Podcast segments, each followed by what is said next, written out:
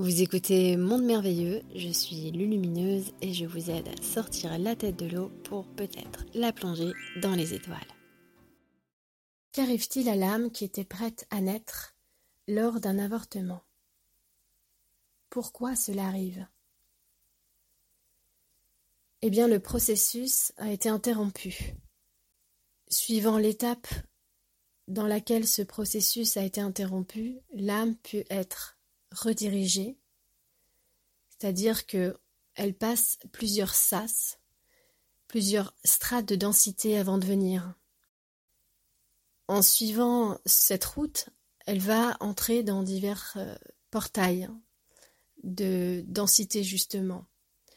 Par rapport où, là où elle en est, elle peut au dernier moment changer la destination de là où elle va être. Elle peut choisir d'autres parents.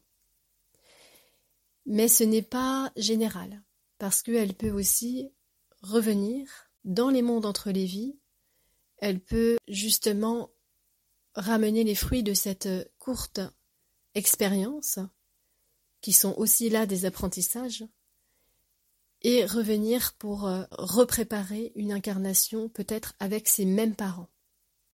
Donc il n'y a pas une réponse générale, j'ai vu beaucoup beaucoup de cas de figure qui sont très différents et ça dépend à la fois justement de l'interruption dans le processus, où est-ce qu'elle était dans le processus, et la volonté euh, initiale de l'âme.